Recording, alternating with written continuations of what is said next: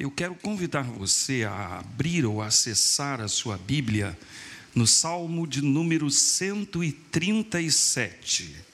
Salmo de número 137. Antes mesmo de começar a leitura, eu quero fazer um alerta para você a respeito deste salmo. Esse é um dos salmos em que você verá o salmista fazendo uma oração imprecatória, isto é, ele pede que Deus destrua os seus adversários. Então, é um salmo que termina de uma forma muito violenta, mas é o retrato da alma do salmista que ainda não tinha recebido o privilégio de conhecer os ensinamentos que Jesus deixou naquilo que nós chamamos de sermão da montanha, de orar pelos adversários, de amar os nossos inimigos. Ele não tinha tido o privilégio de receber esse tipo de ensinamento ainda.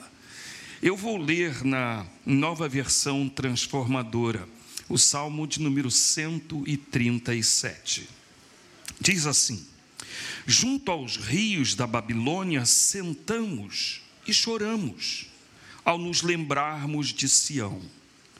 Pusemos de lado nossas harpas e as penduramos nos galhos dos salgueiros. Os que nos levaram cativos queriam que cantássemos. Nossos opressores exigiam uma canção alegre. Cantem para nós uma das canções de Sião. Mas como poderíamos cantar as canções do Senhor estando em terra estrangeira? Se eu me esquecer de ti, Jerusalém, que a minha mão direita perca a sua habilidade, que minha língua se prenda ao céu da boca, se eu não me lembrar de ti, se não fizer de Jerusalém minha maior alegria. Ó oh, Senhor, Lembra-te do que os edomitas fizeram no dia em que Jerusalém foi conquistada. Disseram: destruam-na, arrasem-na até o chão. Ó oh, Babilônia, você será destruída. Feliz é aquele que lhe retribuir por tudo que fez contra nós. Feliz aquele que pegar suas crianças e as esmagar contra a rocha.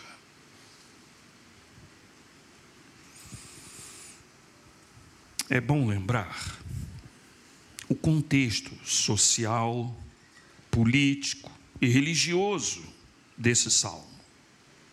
Afinal de contas, como eu disse, é uma oração imprecatória na qual o salmista pede a Deus a destruição de seus adversários. O salmista amaldiçoa os caldeus, seu inimigo opressor, arrogante e violento. A maldição alcança também o seu vizinho Edomita, que vibrou quando Jerusalém foi conquistada e destruída pelos babilônicos. Eu fico imaginando a cena quando os caldeus destruíram a cidade de Jerusalém e essa vibração dos edomitas, eu fico me lembrando da torcida do Palmeiras quando o Flamengo não conquistou o Mundial. Já viu um negócio desse? Pois eu já. Quando você conquista uma coisa boa, poucos aplaudem. Mas é muito comum as pessoas vibrarem quando você sofre derrotas e aflições. Então eu queria que você tentasse entender um pouco a alma do salmista nessa situação. O ambiente, o ambiente psicológico do salmista é, é absolutamente péssimo. Ele está deprimido, seu coração está cheio de mágoa, suas memórias ainda estão arruinando o seu humor a sua sensibilidade espiritual está completamente contaminada pelo seu estado psicológico. A sua visão de Deus e dos seus santos propósitos está obliterada pelos seus sentimentos de vingança. Seu senso de oportunidade de testemunhar da sua fé está no nível mais negativo possível. Toda essa situação leva a admitir, nos leva a admitir que o salmista expressa claramente que não tem nenhuma razão para cantar. E é exatamente sobre esse assunto que eu venho falar aos irmãos nesta manhã. Sem nenhuma razão para cantar. A experiência triste, dolorosa do salmista requer de nós uma avaliação profunda e sincera das nossas atitudes diante de Deus e diante das pessoas que nos cercam. Se eu pudesse resumir numa frase a mensagem que trago da parte de Deus para você nesta manhã, eu diria o seguinte: quando você não tiver nenhuma razão para cantar, quando a dor for tão intensa que você não tem nem fôlego para expressar o seu louvor a Deus, a sua expressão de canto, de fé, então, louve a Deus por aquilo que Ele é e dá testemunho da sua fé no poder que ele tem para realizar até mesmo aquilo que você considera impossível. Vamos voltar a nossa atenção para esse salmo. E vamos analisar por que que o salmista resolveu pendurar a harpa no salgueiro e recusar-se a cantar a pedido dos caldeus. E vamos aplicar isso à nossa situação. Se você ama mais a sua pátria do que a Deus, você não tem nenhuma razão para cantar. Preste atenção. Se você ama mais o seu país, a sua nação, do que a Deus, não, você não tem nenhuma razão para cantar.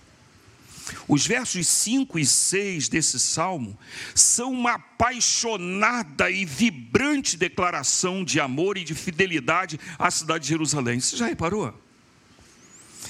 É claro que, em defesa do salmista, é preciso que a gente compreenda que afirmar o seu amor pela cidade de Jerusalém era algo muito parecido com afirmar o seu amor a Deus, porque os judeus criam que Jerusalém era a cidade de Deus, o lugar onde Deus mesmo escolheu para construir o seu templo, a sua habitação.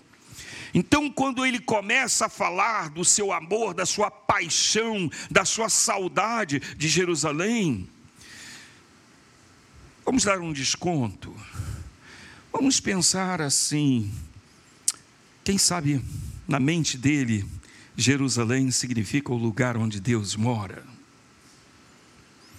Mas enquanto o salmista e os seus companheiros de infortúnio se recusam a cantar as músicas de louvor a Deus para um auditório de pessoas que eram por eles odiadas, Outros servos do Deus Altíssimo tiveram experiências extraordinárias no mesmo local, na mesma situação. A Bíblia nos dá conta, irmãos, de que Ezequiel e Daniel tiveram visões extraordinárias, sobrenaturais de Deus à beira dos rios da Babilônia. Olha o que diz a palavra do Senhor, o testemunho do profeta. Em 31 de julho de meu trigésimo ano, enquanto eu estava com os exilados judeus junto ao rio Quebar, na Babilônia, os céus se abriram e tive visões de Deus. Isso aconteceu no quinto ano do exílio do rei Joaquim o Senhor deu essa mensagem ao sacerdote Ezequiel, filho de Buzi, junto ao rio Quebar, na terra dos babilônicos, e a mão do Senhor estava sobre ele, Pode conferir em Ezequiel, capítulo 1, versos 1 a 3. É assim que começa a profecia de Ezequiel. Ah, mas tem outro, Daniel. Durante o terceiro ano do reinado de Belsazar, eu, Daniel, tive outra visão depois da primeira. Nessa visão, eu estava na fortaleza de Suzã, na província de Elão, em pé, junto ao rio Ulai. Daniel capítulo 8, versos 1 e 2. Observe, o problema não é o lugar, nem mesmo as circunstâncias, mas é o coração se o meu coração estiver em sintonia com o coração de Deus, se o seu coração estiver em sintonia com o coração de Deus, você será capaz de louvar ao Senhor, sejam quais forem as circunstâncias. No mesmo lugar onde o salmista pendurou as harpas e se recusou a cantar, ah, Daniel e Ezequiel tiveram reveladoras experiências com o Senhor. Queridos, o ambiente político, social e jurídico no Brasil tem deixado milhões de brasileiros sobressaltados. Eu creio não exagerar ao dizer que muitos cristãos brasileiros têm demonstrado mais amor à pátria do que a Deus são mais devotados ao Brasil do que a Deus. Alguns serão capazes de dar a sua própria vida pelo Brasil, mas não movem uma palha pelo reino de Deus e a sua justiça. Ainda que experimentemos um tempo político e institucional extremamente conturbado no Brasil, Nenhum sentimento de patriotismo pode substituir no nosso coração o amor maior e primeiro, o amor a Deus. Nenhum. Afinal de contas, nós devemos sempre lembrar da palavra do Senhor registrada por Moisés em Deuteronômio capítulo 6, versos 4 a 9. Ouça, ó Israel, o Senhor nosso Deus, o Senhor é único. Ame o Senhor seu Deus de todo o seu coração, de todo o seu coração, de toda a sua alma, de toda a sua alma e de toda a sua força, de toda a sua força.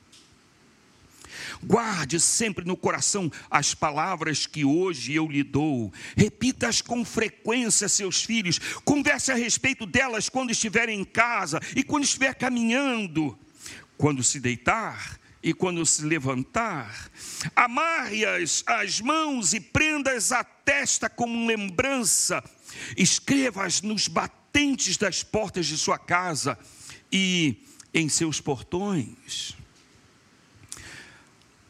Lembremos-nos bem disto.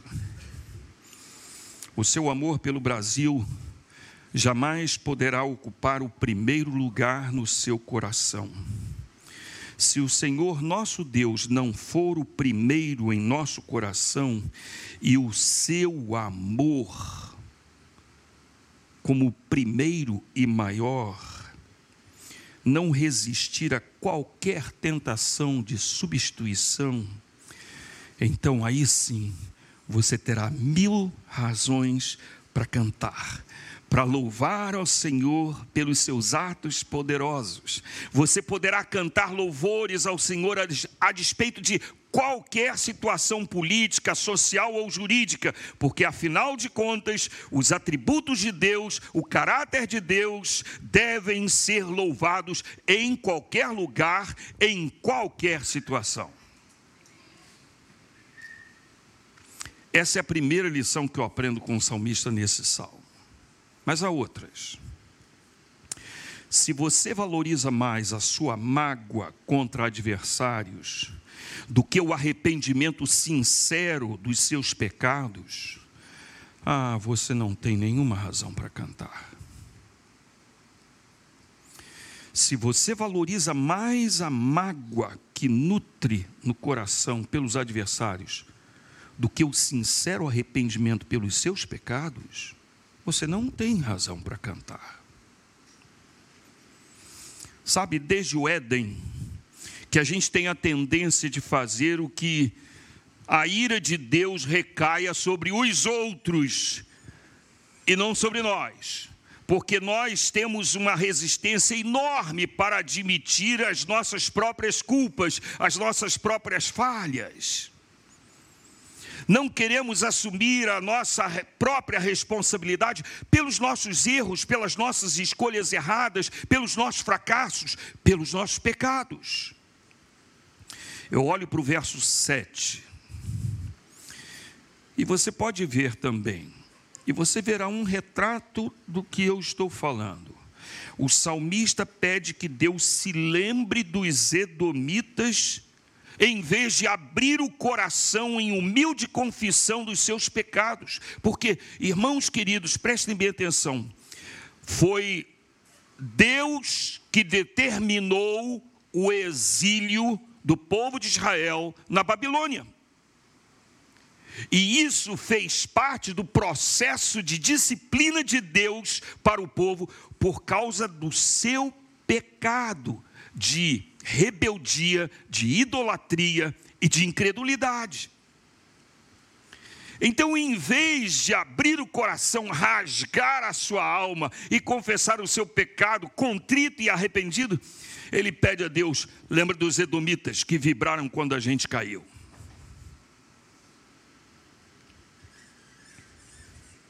Por isso que nós devemos atentar para a mensagem do profeta Jeremias, já aqui mencionado pelo pastor, descrita de forma lindamente poética no livro das suas lamentações, no capítulo 3, versos 21 a 33. Veja o que Jeremias diz.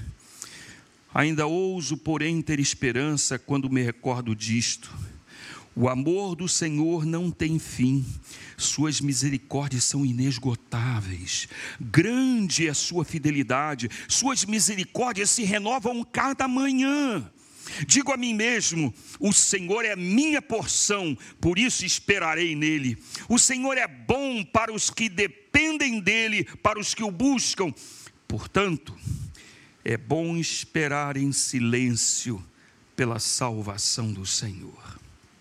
É bom as pessoas se sujeitarem, ainda jovens, ao jugo da sua disciplina, que permaneçam sozinhas e em silêncio sob o jugo do Senhor, que se deitem com o rosto no pó, pois talvez ainda haja esperança, que deem a outra face para os que os ferem e aceitem os insultos dos seus inimigos pois o Senhor não abandona ninguém para sempre.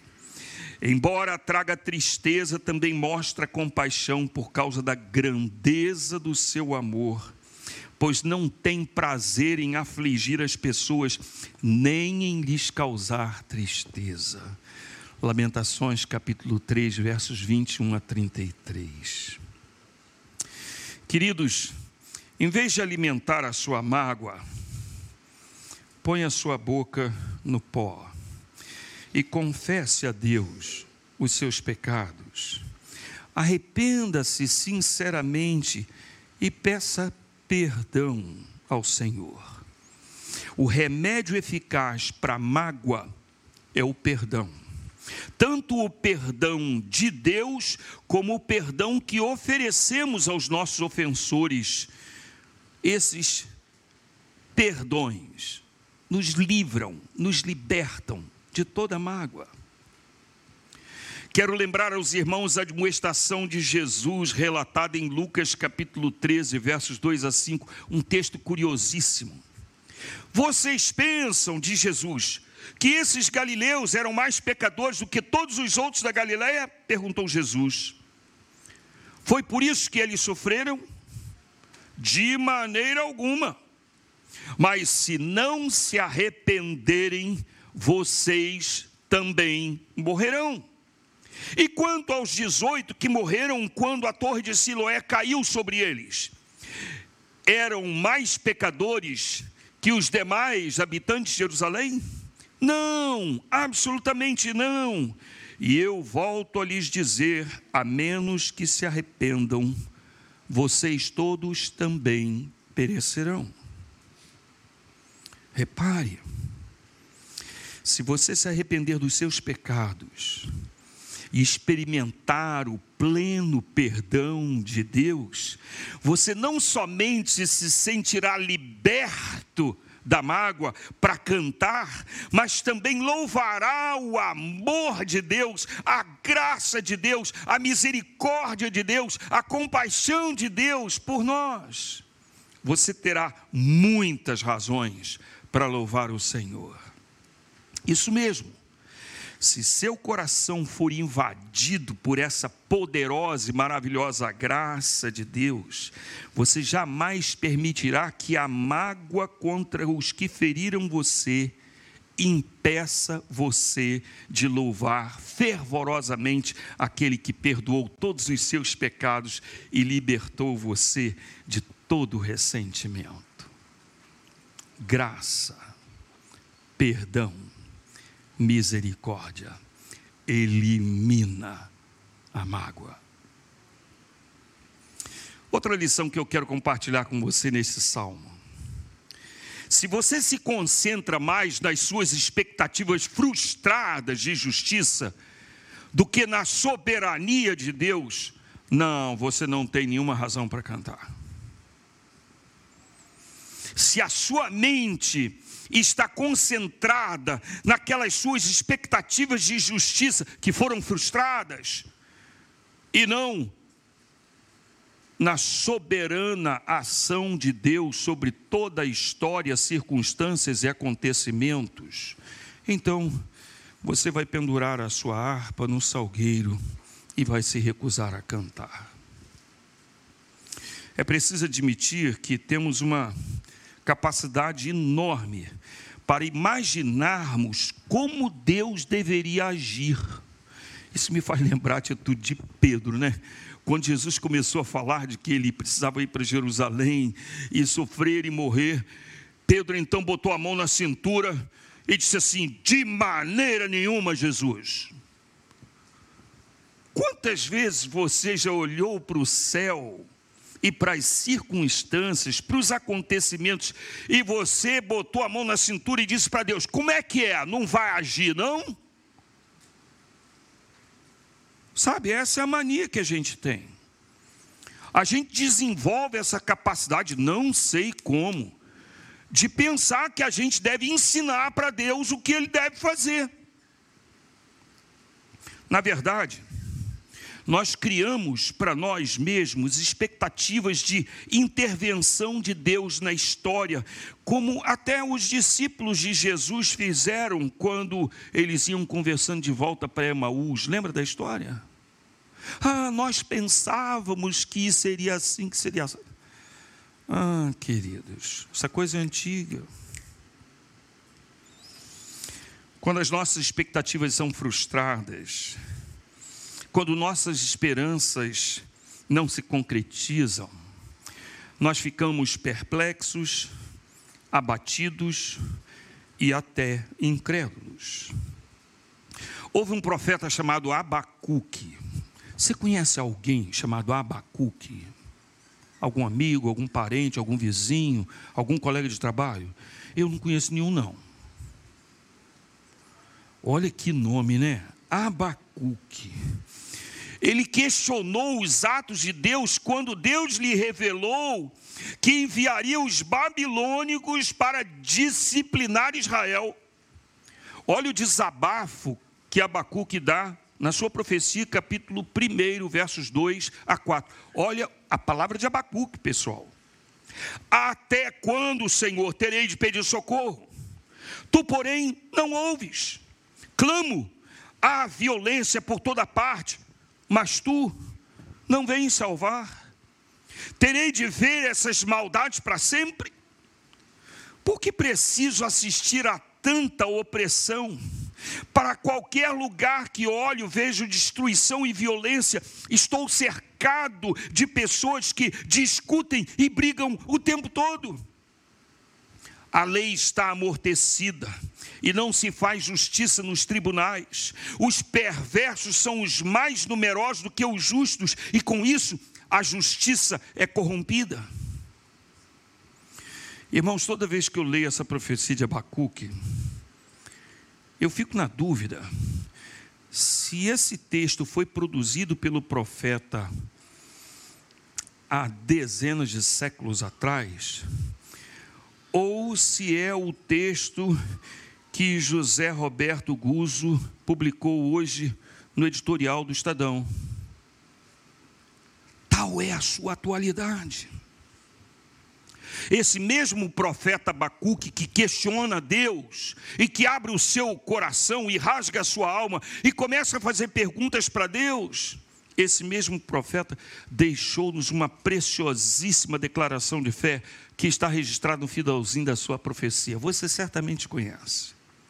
Ainda que a figueira não floresça e não haja fruto nas videiras, ainda que a colheita de azeitonas não dê em nada, e os campos fiquem vazios e improdutivos, e ainda que os rebanhos morram nos campos e os currais fiquem vazios, mesmo assim, eu me alegrarei no Senhor e exultarei no Deus da minha salvação.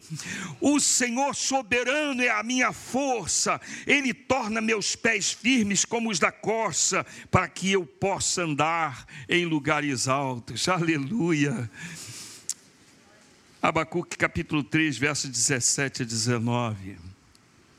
Repare que a confiança na soberania de Deus é a motivação da alegria e do louvor do profeta. Não deveria ser assim com a gente também? Claro que sim. Ainda um outro profeta do Senhor resolveu enviar uma carta aos exilados na Babilônia, Jeremias. Ele ficou sabendo do estado emocional dos cativos, ficou sabendo que estavam pendurar, pendurando harpas no salgueiro, botando uma mordaça na sua boca para não cantar. Então ele mandou uma carta para eles. Foi essa parte dessa carta que o pastor mencionou agora há pouco. Assim diz o Senhor dos Exércitos, o Deus de Israel a todos os exilados que ele deportou de Jerusalém para a Babilônia. Construam casas e estabeleçam-se nelas. Plantem pomares e comam os frutos que eles produzirem. Casem-se e tenham filhos. Encontrem esposas para os seus filhos e maridos para as suas filhas, a fim de que vocês tenham muitos netos. Multipliquem-se, não diminuam. Trabalhem pela paz e pela prosperidade da cidade para a qual os deportei. Orem por ela ao Senhor, pois a prosperidade de vocês depende da prosperidade dela. Assim diz o Senhor dos Exércitos, o Deus de Israel. Não se deixe enganar pelos profetas e adivinhos que há no meio de vocês na terra da Babilônia. Não deem ouvidos aos sonhos deles, porque sonham o que vocês querem ouvir. Eles contam mentiras em meu nome. Eu não os enviei, diz o Senhor. Assim diz o Senhor: vocês ficarão na Babilônia durante 70 anos. Depois disso, eu virei e cumprirei todas as boas promessas que lhes fiz e os trarei de volta para casa porque eu sei os planos que tenho para vocês, diz o Senhor. São planos de bem e não de mal, para lhes dar um futuro pelo qual anseiam. Naqueles dias, quando vocês clamarem por mim em oração, eu os ouvirei.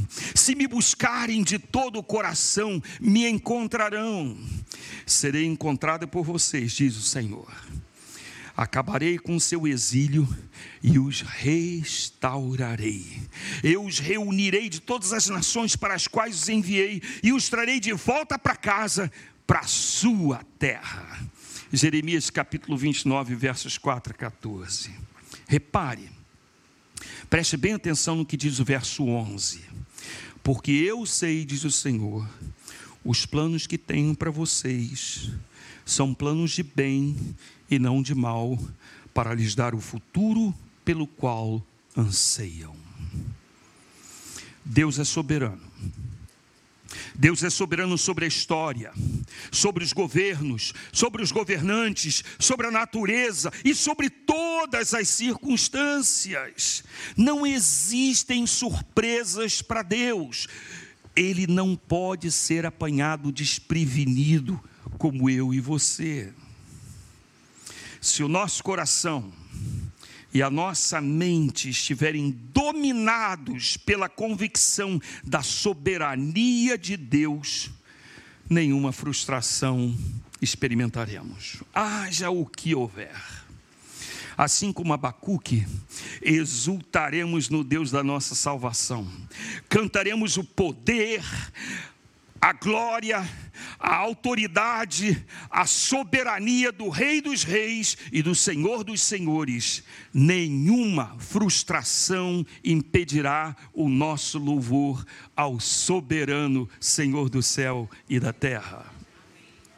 Eu vou terminar. Só mais essa lição. Se sua mente está em impregnada pelas memórias da sua Jerusalém terrestre, e não pela esperança da nova Jerusalém, você não tem nenhuma razão para cantar. Não, não tem. Desde a minha mais tenra infância, eu aprendi a cantar os hinos de louvor a Deus. Naquela época só havia o cantor cristão, sabe, pastor? Na Assembleia de Deus a harpa cristã. E quando eu cresci, eu comecei a prestar mais atenção na poesia dos hinos. E eu reparei que muitos deles traziam uma estrofe que falava do céu, da volta de Jesus, como o primeiro hino que nós cantamos hoje. E quando enfim Jesus vier em glória, lembra? Era assim. Normalmente a última estrofe do hino falava da volta de Jesus, falava do céu, falava da nossa redenção final. Há dezenas de exemplos de hinos que trazem na sua última estrofe a mensagem da esperança, a mensagem do céu, a mensagem da nova Jerusalém. Eu creio, irmãos, que esta é mais uma lição que podemos aprender como o Salmo 137. Muitas vezes estamos tão extasiados, impressionados com a beleza, com a história, com a cultura, com as oportunidades da nossa Jerusalém terrena, que nós esquecemos o nosso status de cidadãos do céu. Jairo Trenck Gonçalves foi um músico e compositor brasileiro que nasceu em 1952 e faleceu em abril de 81, vítima de um acidente de automóvel. Jairinho compôs muitas músicas que ficaram nacionalmente conhecidas no meio evangélico através da interpretação do grupo Elo. Uma das canções tem o título de Nova Jerusalém. E a letra diz mais ou menos assim: em um novo caminho estou, graças ao grande Rei que vou, caminhando para chegar e com Salvador estar. Ruas de ouro eu pisarei e do sol não precisarei, pois pois a glória de meu Deus a cidade iluminou. Para Nova Jerusalém, para Nova Jerusalém, para Nova Jerusalém eu caminhando vou. Para Nova Jerusalém, para Nova Jerusalém, para Nova Jerusalém eu caminhando vou, sim eu vou. Será que a gente está perdendo esta visão, esta compreensão? sua mente, seu coração, sua alma estão impregnados por essa esperança bendita, maravilhosa do céu. Porque se o seu coração estiver cheio da esperança que a Nova Jerusalém, Nova Jerusalém nos traz, você terá inúmeras razões para cantar, sim, seu peito se encherá de esperança e a sua boca de cânticos para exaltar o Alfa e o Ômega, o princípio e o fim, aquele que era, que é e que há de vir. Portanto, abra sua boca, encha o seu peito e expresse com louvor o seu amor pelo Senhor. Afirme cantando que o Senhor é e sempre será o primeiro, o maior no seu coração. Encha o seu peito e erga a sua voz para expressar com o seu canto o perdão de Deus que apaga todo resquício de mágoa. Cante a graça de Deus que libertou você de todo ressentimento contra adversários e preencheu o seu coração de compaixão e misericórdia. Encha o seu pulmão de fôlego e cante bem alto para todo mundo ouvir a confiança inabalável que você tem na soberania e na providência de Deus. Expresse com toda a convicção do seu coração que você está convencido de Ele é poderoso para guardar o nosso tesouro até o dia final. Por fim, encha de ar o seu peito e expresse o seu canto, a esperança da Nova Jerusalém. Confesse com os seus lábios, em expressão de louvor, o seu status de cidadão, de cidadã do céu e a firme esperança de habitar naquele lugar que Jesus preparou para você, onde há justiça, paz e bênçãos que jamais cessarão. Deus nos abençoe.